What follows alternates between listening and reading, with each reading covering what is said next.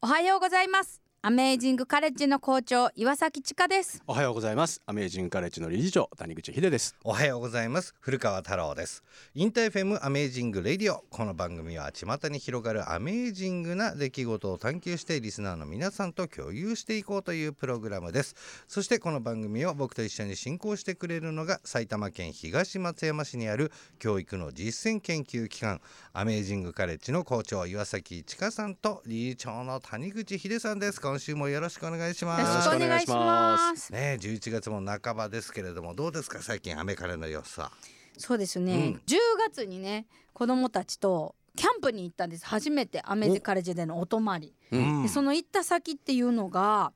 450年前に建てられた古民家のお家で、徳川の将軍さんたちのこうちょっととま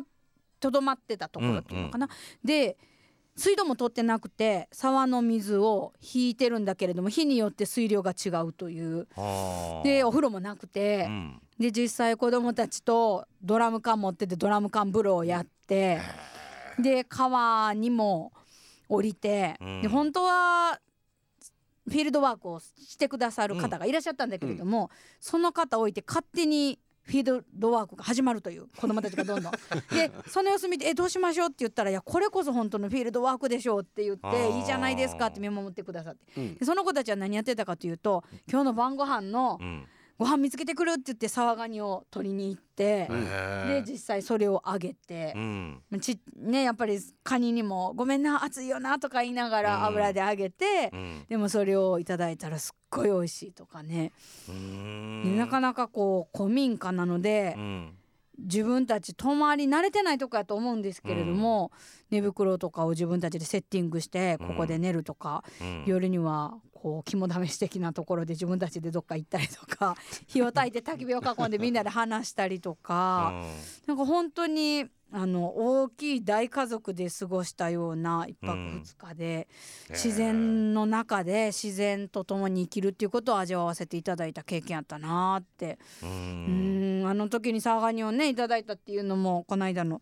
そして今回のゲストの太郎さんの話にもちょっとつながるなと思ってうん。思い出しました。絶対的に残るでしょ。うん。ね子供たちの記憶にもね。いい顔してましたみんな。うんねバケツリレーで何か物を運ぶっていうのがいかに効率がいいかということを覚えて。あ丸太林業の体験もさせてもらって、うんうん。丸太切ったんですけどその丸太が重すぎて、うん帰りのバスの通路に全部丸太置いてるから丸太の上あるから降りれないんですよバスを。うんーうんでもそれを下ろすのも自然とバケツリレーの形になってポンポンポンポンって渡してったらお出迎えに来たお家の人たちが驚いてはりました。行く前と全然違うみたいな感じで。ねうん。子供たちの変化にはまあ日々驚かされることばっかりですよね。はい。さあそしてこの番組では皆さんからの身の回りのちょっとしたエピソードもお待ちしております。メールは amazing.intafm.jp、えー、ツイッター改め X でポストするときはハッシュタグアメラジ897をつけてつぶやいてください。それでは今日の1曲目いきましょう。 ELO で Mr. Blue Sky ですインター FMアメージングレディオお送りしているのは古川太郎と。アメージングカレッジの岩崎千佳と。アメージングカレッジの谷口秀です。さあここからは「わた EBM」のコーナー。この番組が注目するアメージングな活動をされている方をゲストにお迎えしておりますがまあまさにですね先週に引き続きアメージングな活動暮らしをされてるね。すごいわ。サバイバル食研究家長野太郎さんをお迎えしています、今週もよろしくお願いしますはい、よろしくお願いしますお。願いします。まあろしくお願いします実にこう衝撃的なお話いろいろ伺いましたけどはいね、はいまあ先週ね、えー聞いてなかった人のためにサバイバル食研究家ってなんだという方も多いんじゃないかと思うんですけど、うんうんまあ具体的に言うとどんなものを食べているんですかね？そうですね、もう自分の身の回りに。まあ、自然環境の中でですけど、うそのありとあらゆるもので食べれるものを、まあ、うん。模索していくみたいな、あーなんで例えば、まあ、や今野草もそうですし、うん。まあ、あのヘビカエルとか いろんな生き物、はい。漁業系に関与しないような、まあ、うん。貝類とか、魚介類ですよね。そういうものも食べてみて。うんはたまたあの、まあ、そういうのにの乗らないような不思議なものもっていう。不思議なものも。不思議なものも。ぼかしましたけど。そういうものもありますね。はあ、なるほど。まあ実はあの長野さん過去にね新聞に記事が掲載されたことがありまして、うん。まあうんそこには山を丸ごといただきますというふうにありましたが、具体的にはどういった思いでこれを？そうですね。まあ単純にその自然の中でまだ見られてない部分とか、そのまあ多様性っていうところでその当時は考えてたかなって思いますね。なんであの一概にその例えばその高級料理であれなんであれその使われてる食材っていうのはやっぱり自然の中で手に入るものだったりとかしてて、知識があればそれこそ贅沢はできるんだっていうところがまあ結びついてきたりとか何にしてもそのもう違うなんか価値観をちゃんと訴えかけるっていう意味でなんか山を丸ごといただきますっていう言葉で締めたっていう感じは正直あったんですけど、まあちょっと前回の放送を聞いていただいてたらちょっとわかるかなって感じなんですね。確かに。でもそもそも食ってそこだったんだろうなっていう気はするけどね、だから今はね牛も食べたりとかするけど、最初に食べた人がいるわけだから、それと同じようにこう周りにあるもので自分たちの味覚に合うとか、力になるものがあるとかっていうのを今もずっと探求してるってことだよね。そうですね、でなおのことあの都会ではなく田舎にあの引っ越してて生活してるがゆえに、やっぱりその季節のもので何が今の時期なのかっていうのは、その野菜であれ何であれその人間の動きも含めてやっぱ自然の中であるから、あのこの時期はこれをしなくちゃいけない、田んぼやってるんだったらこの時期は水、あの田んぼを干してあげないといけないとか、そういうだから人間が作り出すような環境の中でしか生きられない生物とか生態系もいるわけじゃないですか。そういうところにアプローチかけたりとかするともうキリがなくなってくるんで、結構そこはだからまだまだあの楽しみの要素として、うん。なるほどな。暮らしをああの楽しんでる楽しんでる。はい。うんうんまあだから10年ぐらい前からそのね昆虫を食べ始めたりとかっていうことをされ始めたっていうんですけどやっぱりだからそれまでの生活からもガラッと変わってってるわけじゃないですか、なんとなくご自身でここが一番変わったなみたいなところって何かあるんですか？そうですね。できることが増えたっていうのが一番ですね。おだから田舎に行っててもうそれこそ自給自足っていうことを結構頭に入れてん動いてたんで、もう最初のうちに10個ぐらいやりたいことを決めてたんですよ。へーただ実際のところ最初の1年目でものになったものっていうのは3つぐらいなもんで、うんそれをまあ暮らしていく中でその2年目3年目4年目ってなっていくとだんだんだんだんそのやりたいことが追加されていくんですよ。うんうんうん。でそれに伴ってじゃあ自分もブラッシュアップしていくというか、うん。あのどんどんどんどん挑戦してみようっていうので、まあそれこそあの自分はあのその途中からなんですけどあのまあ同じ春は、まあ春はあと人生の中で50回しか来ないから、この50回の中で春はこういうふうにちゃんとやりたいよねとか。なるほどね。そうあの現役でその動ける年齢を、あの今はちょっと80歳ぐらいで仮定して、あと50回ある春をどう楽しむかみたいななるほど考ねえ方を持ったりとか、もう寿司職人みたいだね。もうもうもうね、お寿司の職人さんもあと僕はさ50回しかブリさばけないんだよみたいな、そういうもうサイクルで考えたらそういうことだよねな。るほどうまくなりたいとかね。なるほど。まあ、食育ってとこにつながるのかもしれないですけど、それこそだから、あのーまあ、季節をその楽しむとか味わうっていうところで、ちゃんとかのその噛みしめられるような、その思い出をあの子供のうちにちゃんと持っとくと大人になってから、ふと自分が本当に何しなかったのかなみたいなところで、まあ、自分も生き物なんだなみたいな感じで。うん。どうしてもその街中いると人間対人間のことが多いんで、あのもう忘れちゃうんですよね生き物であること。確かに。うん。だからもうあの犬とかがそれこそあのまあこう散歩させたりとかすると急に走るじゃないですか,、だからそういうテンションで人間もいいと思うんですよ、うんうんだからちょっとそういう自分も生き物だよなっていう根本的に帰るところとしてなるほど。あのサバイバルとかまあ食育っていうところで言うと、結構大事なんじゃないかなって自分はそうでも実際子供たちと接してるちかちゃんからするとどうですか？食育。ね周りの景色すべてを食べるっていう感覚で見るっていうこと自体がないなって、食べ物はお店に行って買うもんだっていうような感覚が子どもたちの中にあるから、うん。でもやっぱりあの実際アメカレの中でもね例えば通りかかってる時にこれムカゴって言って食べれるんだよみたいな話があったりとか、言うだけでも驚くんですよね。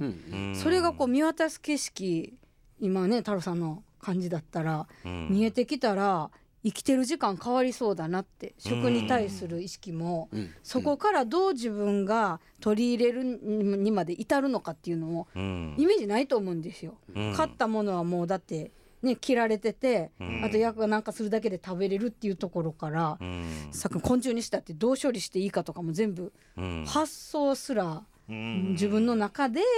どう編み出していくかみたいな感じですよね。そうですね。まあそれこそまたちょっと脱線しちゃうかもしれないですけど昆虫だってあの部位によって味は違うんで、うん。そういうとこ考えたりとか、うんそれこそ海外では昆虫はどうやって食べられてるかって見比べてみると日本と全然違うんですよ。あのそれこそ内臓をちゃんと引き抜いて身だけを食べたりとか。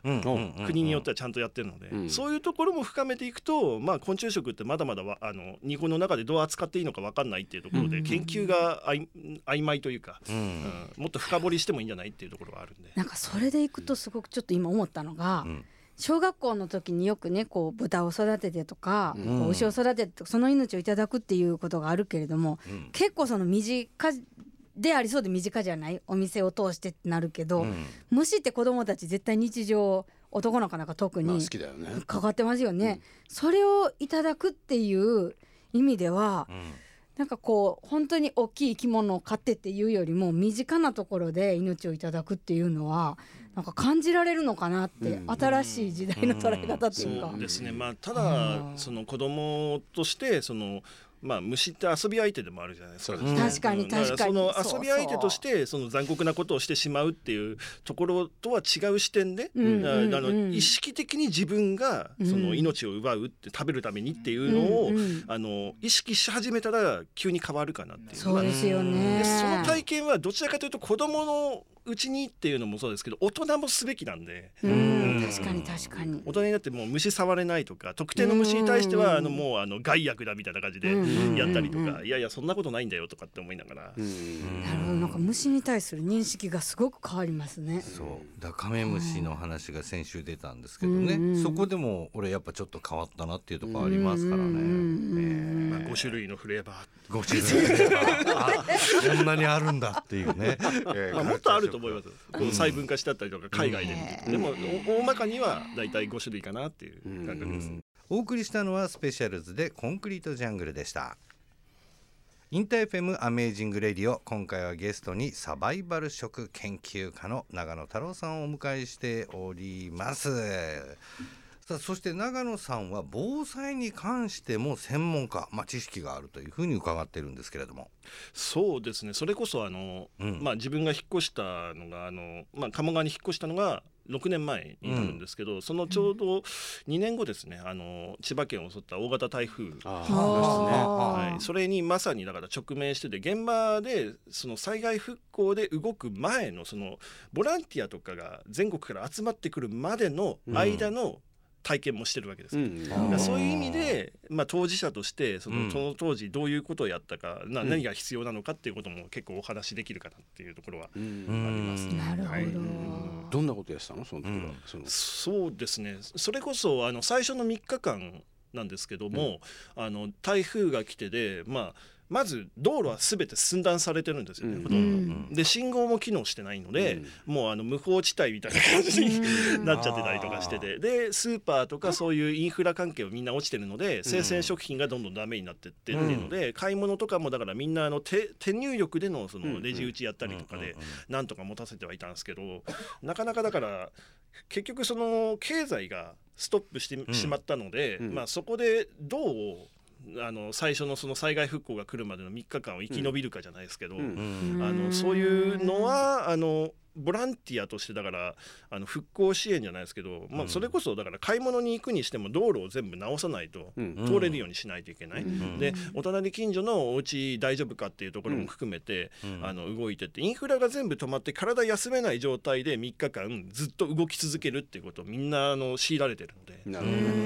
その環境下に置かれてるっていうので、まあ、その先も結局あの電気す水道ガスとか止まってたら、うん。それはそれでで続くので、うん。あの今度そうすると健康被害が出てきたりとか。うん。うん。そういうのでななかなかあのサバイバルっていう観点で知ってるとまあ動けるかなとかっていうものは結構多かった体験はありましたけど、うん。よくね72時間はまずはさ要するに3日間はい、が一番大事な時期ですよっていうじゃないですか。そうです。でその時にじゃあその食べ物が来ないとか言った時も、もう、まあ、いろんな知識が皆さんのところにこう渡ってってあのこの野草食べようかとかこうこの虫は大丈夫だよみたいな話をしてたんですか、まあ、そこまではさすがにショック受けたところに虫でさらにショック与えるとか。そうです、ね、ちょっと俺はやりきれなかったんで、そこはやそこはやらないんですけど。痛めたりはしなかった、はい、ただあのその時結構あの周り近所で起きたのはあのジビエの肉を大体あの持ってる方多いんですよ、うん、で大型の冷蔵庫とか持ってたりとかするんで、うん、もうそれはもうどうせダメになるんだったらみんなバーベキューしようぜみたいな感じで、うん、あの最初の3日間あのパーティーしてたっていうのがわりかしあったんですよ。すごい。パーティー。そうです、ただそれはあのそういうような人たちがいながらだから楽しくやりながら、みんなであの頑張ろうよみたいな感じで、かたやそこから離れればもう災害復興でみんな道直したりとか、家の屋根をとりあえずとか、まあそれこそあの屋根吹っ飛ばされてその屋根が車に落っこっちゃって、あのどこにも出かけられないおじいちゃんおばあちゃんとかもいたので、もうそういうところをだから自分の場合はもう最初の3日間あの幸いにして言えば被害なかったので、もうずっとあの車で回って、あのひたすらあの大丈夫ですかみたいな感じで声かけながら屋根登ってる様子見たりとか、そういうことはやってましたね。ちょうどアメカルのあの場所をね、その防災用の拠点にしようと思っていて、でそれに対していろんな知識を持ってる人今集めてるんですよ。ぜひちょっと話を。体験者として、そうですね。それこそだからインフラ止まった時にどうやって水とかを確保するとか、まああの楽しみ方も含めですそっちも大事だよね。あのどうしてもこう自分のメンタルケアをやりながらボランティアっていうところで他の人にも、あのその優しさを提供しなくちゃいけないっていうところは、あの災害復興なりあのその災害時の一番辛いところなのでみんながみんな辛いっていうところでその体験を分かった上でやれるかどうかは結構あの重要だと思う。なるほど。なんか物を用意しといたらいいとか缶詰置いといたらいいとかそういう話ではなくて、もうメンタルのところ気持ちの部分の方が大事だったってことですね。そうですね、あのそういったものはやっぱりみんなあのその困った時はお互い様で、あのつながれるんですよ。つながった時にじゃあどうしようかの方がむしろ大事かなと。なるほど。はい。ということでまあヒデさんのスカウト活動もありましたけれども 子どもたちに伝えたい防災のことなんか何かあれば教えていただけますか？そうですね。もうとにかく最初の3日間生き延びろっていうとこにはなっちゃいますかね。あのなんであれその自分の気持ち子供だから不安に思うこととか、まあ、それこそあの大人目線で見ての子供と子供自身で思うこととしてってものはあると思うんですけど、まあ、まず子供自身としては台風とか災害が起きると、結構テンションが上がっちゃう子もいるんですよ。上がってました僕は子供台風意外と僕上がってました、雷とかも上がっちゃうけど、そうなってふと冷静になった時の3日目が一番精神的に辛くなったりとか見ててですけどそういうの多いんでそこで大人がサポートしてあげれるかとか、まあ、子供も子供であのみんな大変なんだよっていうのを。をあの分かってればある程度そこに対して自制が利く子供もいるので。防災グッズでこう食べ物も大事だけどトイレも大事だけど実はこうお子さんたちの遊び道具も備蓄しといた方がいいって言った方がいてで子供たちが元気だと大人たちも少しこうまあ無邪気なその笑い声とかで助かるみたいなのがあったから。そういう視点とかが大事ってことね。子供たちはね。子供は子供らしくちゃんといてねとかっていうのも含めて。ってこと子供はもう常にやっぱり感情があの、豊かに出てくるのであのもうショックなことがあったらもうみんなドーンとなったら大人がどう対応していいのか分かんなくなっちゃうところもあるとは思うんで。うん。そういうところも含めてまず3日間とか目標を持たせるのは結構楽しいかな、楽しい方向に持っていけるかなっていうのがあるなとは思うんですね。はい。ということでお話いろいろ伺いましたけどもアメージングカレッジでこうサバイバル食とか、はい。防災のこととか、いろいろとレクチャーしてくれる長野さんにもちょっと期待したいなと、そうですね。僕もちょっと後押しする形で、はい、ぜひいらしてください。大丈夫です。楽しいの大好きなんで。はい、いいですね。ね。ということでゲストにはサバイバル食研究家の長野太郎さんにお越しいただきました。本当にありがとうございました。ありがとうございます。ありがとうございますインター FMアメージングレイディオエンディングのお時間です、えー、まあ先週今週に、えー、続いてですねサバイバル食研究家の永野太郎さんをお迎えいたしましたが本当に興味深い話たくさん聞けましたよね。そうですね、ん、なんかこうその太郎さんの生き方が面白いなって思いましたね昆虫食だけじゃなく防災にも食育にも本当いろんなとこ広がってうん。どんな風に景色が見えてるんだろうかと。うねん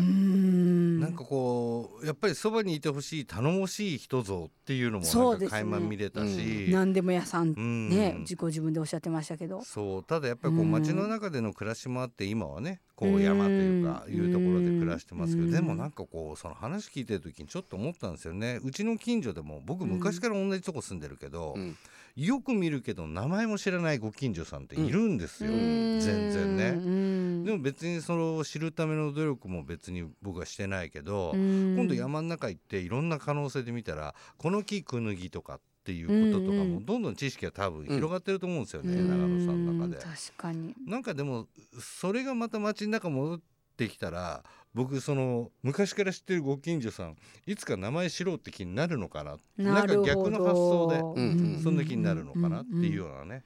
えー気にもなりましたけど。皆さんはいかがでしたでしょうか、ということでインター FMアメージングレディオここまでのお相手は古川太郎と。アメージングカレッジの岩崎千佳と。アメージングカレッジの谷口秀でした。それでは皆さんアメージングな週末を